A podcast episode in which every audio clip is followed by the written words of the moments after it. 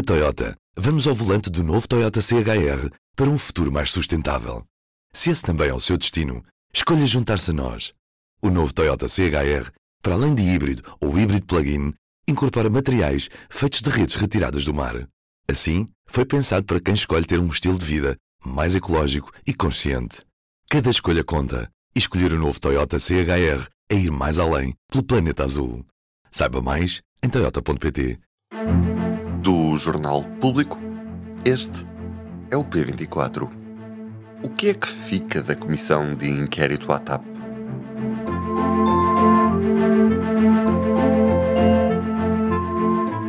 I'm, uh, you know, uh, in this uh, story, a scapegoat uh, under a political battle. Eu não menti ao país, nunca me tinham perguntado, portanto, eu não posso ter mentido sobre uma reunião ou omitido uma reunião que não me foi perguntado nada sobre essa reunião. A decisão de demissão uh, foi minha e, uh, e, pronto, e quando eu decido demitir-me, decido demitir-me, ponto final.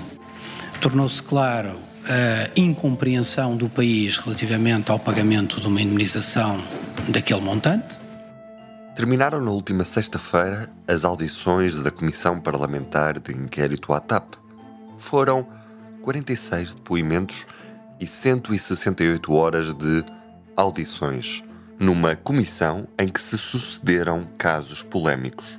Se estivesse ao pé de mim, levaria dois socos ou algo parecido lhe foi transmitido por telefone? Sim, Sr. Deputado, foi isso que aconteceu. Rejeito categoricamente que tenha ameaçado Frederico Pinheiro. Em que ameaças é que Frederico Pinheiro lhe fez? Essas ficam comigo, Sr. Deputado, mas foram, foram ameaças físicas, violentas, muito. Os deputados agora conhecem melhor as razões do pagamento da indenização de 500 mil euros a Alexandra Reis, mas há questões que ficam ainda em aberto. Neste episódio, vamos conversar com Marta Moitinho Oliveira e Ana Salopes, as duas jornalistas do público que acompanharam nestes últimos meses esta comissão de inquérito. Bem-vindos ao P24. Eu sou o Ruben Martins.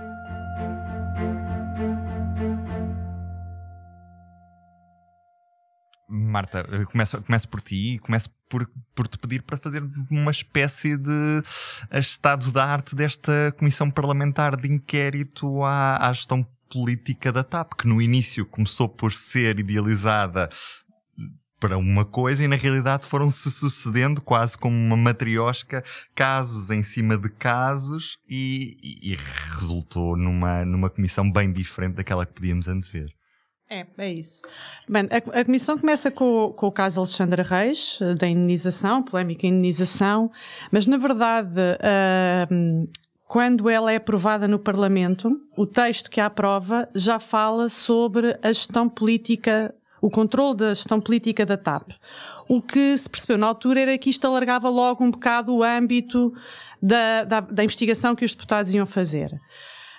Um, ainda assim, ninguém imaginava que o âmbito ia ser tão, tão, tão alargado. Pronto. O que depois aconteceu foi que, durante o período das audições, uh, que começou uh, no final de março, um, houve audições que acabaram por gerar factos novos que deram origem a outras histórias e na, e, na verdade, o que, o que, se passava dentro de uma sala, que era a sala 6 no Parlamento, acabava por uh, ser uma espécie de um polvo que se espalhava por vários ministérios, para outros ministros e acabava por afetar outras, uh, outras individualidades.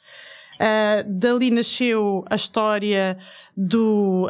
Um, das notas. Das, das notas, notas, por causa da, das notas uh, do computador de Frederico Pinheiro, por causa da reunião secreta que tinha havido uh, também com o PS. Dali nasceu a, a história da, um, das pressões para alterar o voo do Presidente da República uh, com aquela um, frase infeliz, como o próprio classificou, de Hugo Mendes a dizer à CEO que o Presidente da República era um aliado e, portanto, não se podia perturbar o Presidente da República. Uh, dali nasceu também uh, a informação que passou um bocadinho mais despercebida, porque isto acabou por ter uma dimensão política maior, de que houve casos anteriores de outros administradores que já saíram há mais anos da TAP, que também levaram indenizações e que estão a ser avaliados. Um, e, portanto, acabou por ser isto tudo. Isto atingiu ali um pico de intensidade mediática e dramática e da nossa atenção no momento em que estávamos à espera que o Presidente da República nos dissesse uh, dissolvia ou não o Parlamento, por causa de toda a crise relacionada com, com João Galamba. Mas o que eu acho é que acabou por acontecer agora foi, estas, estas audições desta semana eram das mais esperadas, porque eram protagonistas muito importantes da história, e a, mas a história acabou por vir um bocadinho para o início, para o caso mesmo Alexandra Reis, nestas três desta semana. Um, acho que é mais ou menos isto, assim.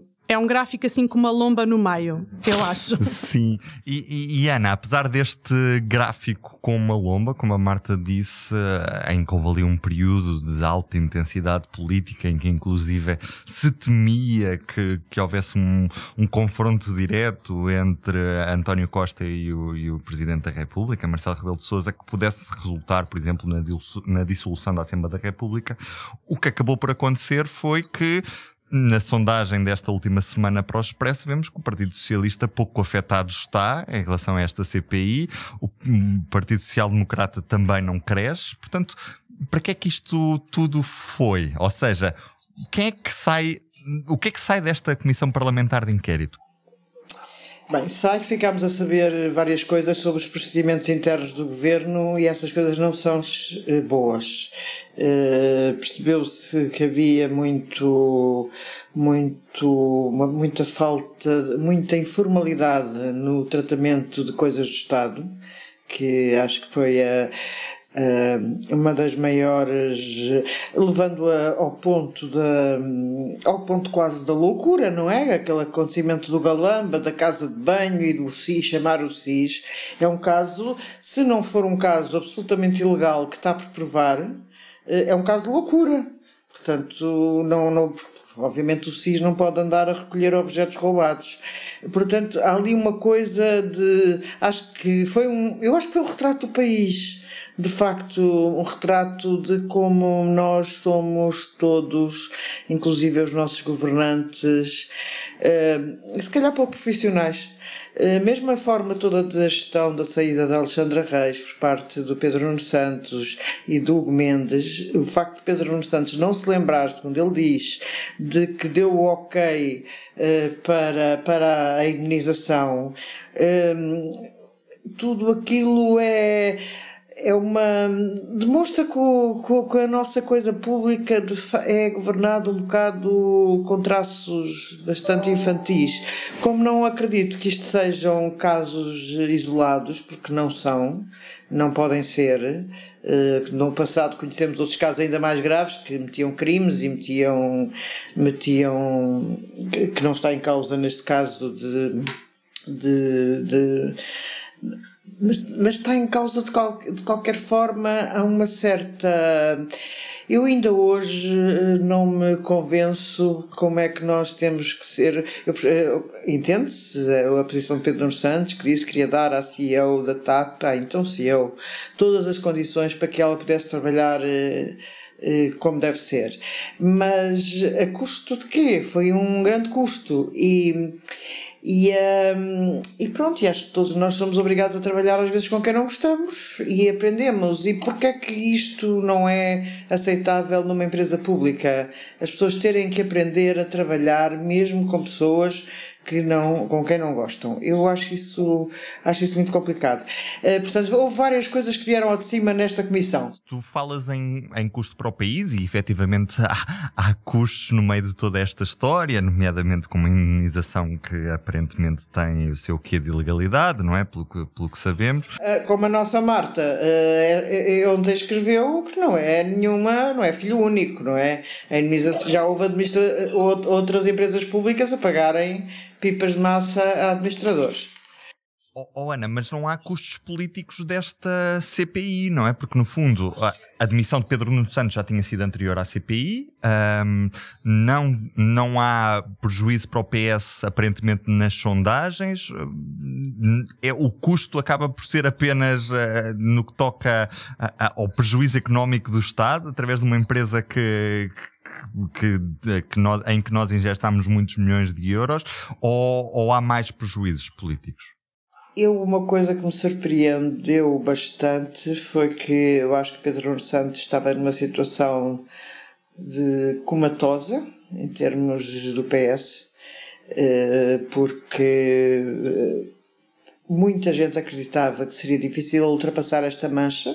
Ele tinha as ambições que tinha e que sempre que nunca desmentiu de, de que queria ser sucessor de António Costa, tem as tropas na rua, sempre teve quase há muitos anos que tem, não é uma novidade para ninguém, e isto podia ter sido a morte política dele.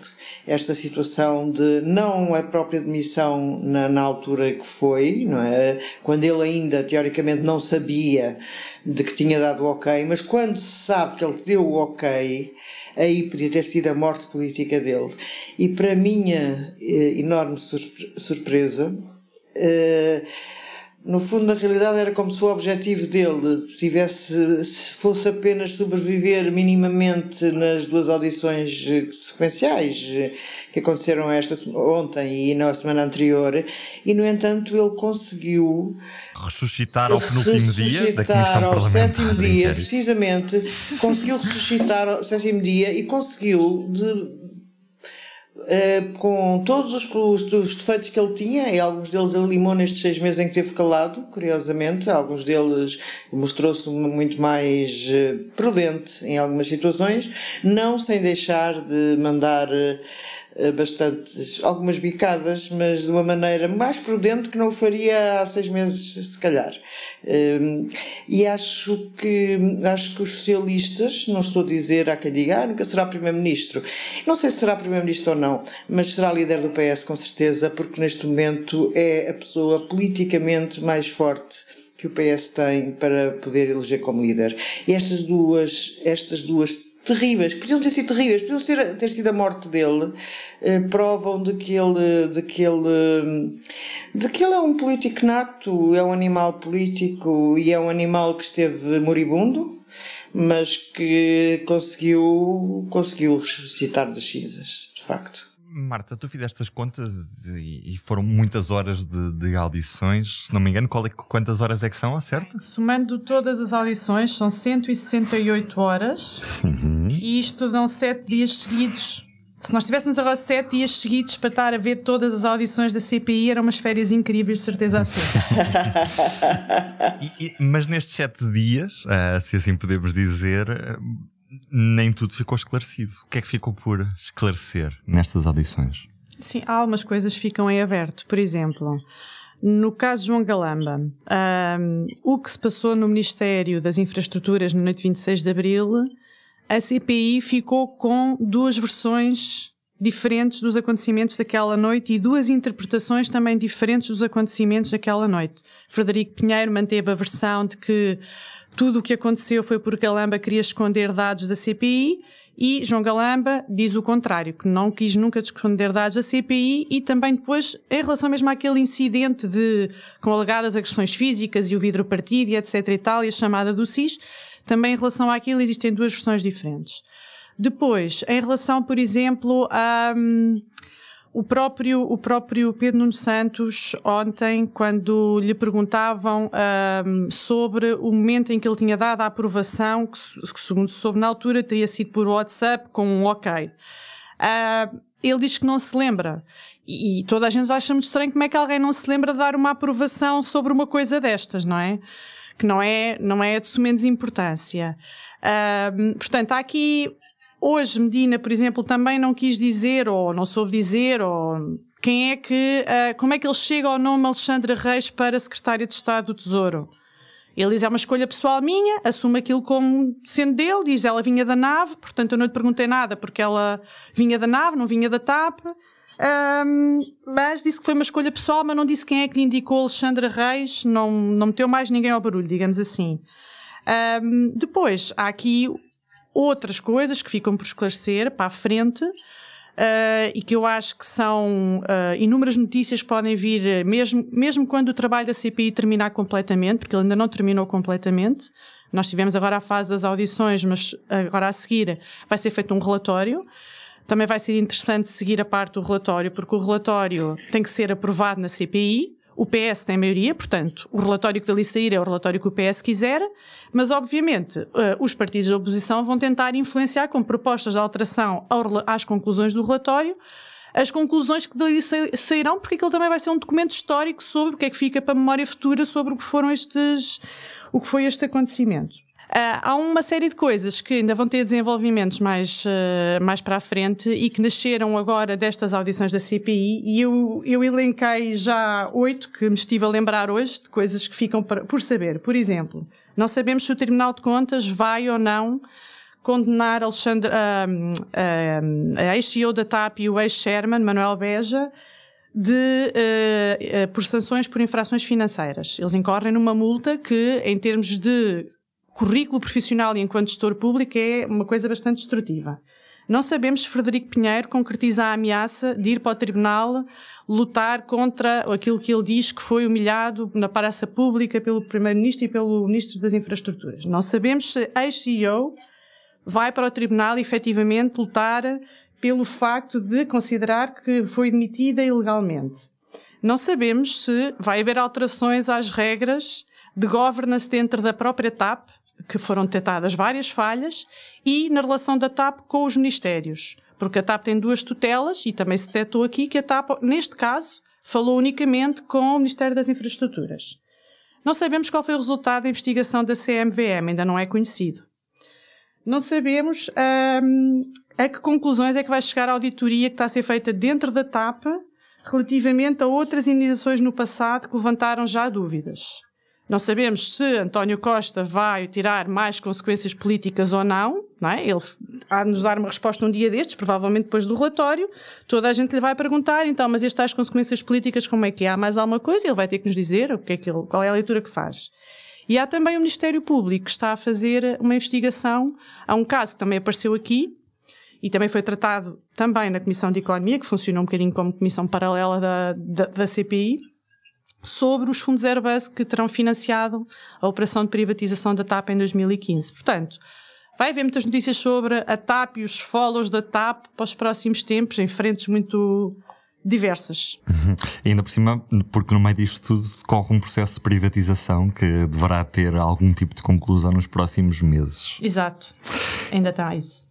Sim, eu acho que era só para pensar, eh, de facto, eu não sei até que ponto é que a Galamba vai aguentar. Eh, eh, acho que a questão de Medina está já fora de, de absolutamente questão, portanto, não me parece, apesar de, de algumas pontos que tu, que tu falaste, Marta, mas Medina, que parecia ser a, o segundo elo mais fraco desta história, eu acho que ele conseguiu arrumar nesta última sessão o seu problema, tirando, pronto, ele não explicou como é que chegou a Alexandra Reis, mas não, não, não penso que ele se Uh, conseguiu mostrar-se como bastante seguro e que não ficou em causa o seu, o seu, o seu papel não está em causa nesta, nesta questão. Agora, do Galamba, sim.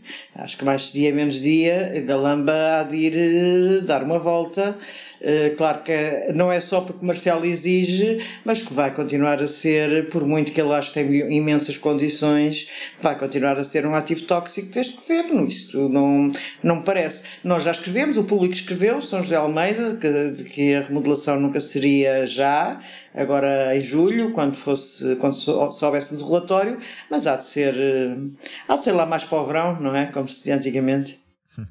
é um verão quente, se assim for. Uh, Marta Moitinho Oliveira, Ana Sá Lopes, muito obrigado às duas. Obrigado, obrigado. Esta segunda-feira começam os exames nacionais do ensino secundário. O exame português está marcado já para as nove e meia da manhã. Por estes dias, perto de 150 mil estudantes vivem entre a ansiedade dos exames e os planos para o futuro. A jornalista Cristiana Faria Moreira falou com alguns deles. Leia a reportagem completa no site do Público. Este episódio foi conduzido por mim, Ruben Martins. A edição foi da Inês Rocha. A música do genérico é da Ana Marques Maia. Marta Moitinho Oliveira e Ana Salopes, as convidadas do dia. Tenham uma boa semana.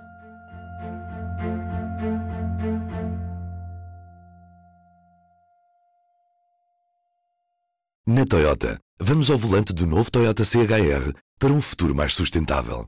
Se esse também é o seu destino, escolha juntar-se a nós. O novo Toyota CHR, para além de híbrido ou híbrido plug-in, incorpora materiais feitos de redes retiradas do mar. Assim, foi pensado para quem escolhe ter um estilo de vida mais ecológico e consciente. Cada escolha conta e escolher o novo Toyota CHR é ir mais além pelo planeta azul. Saiba mais em toyota.pt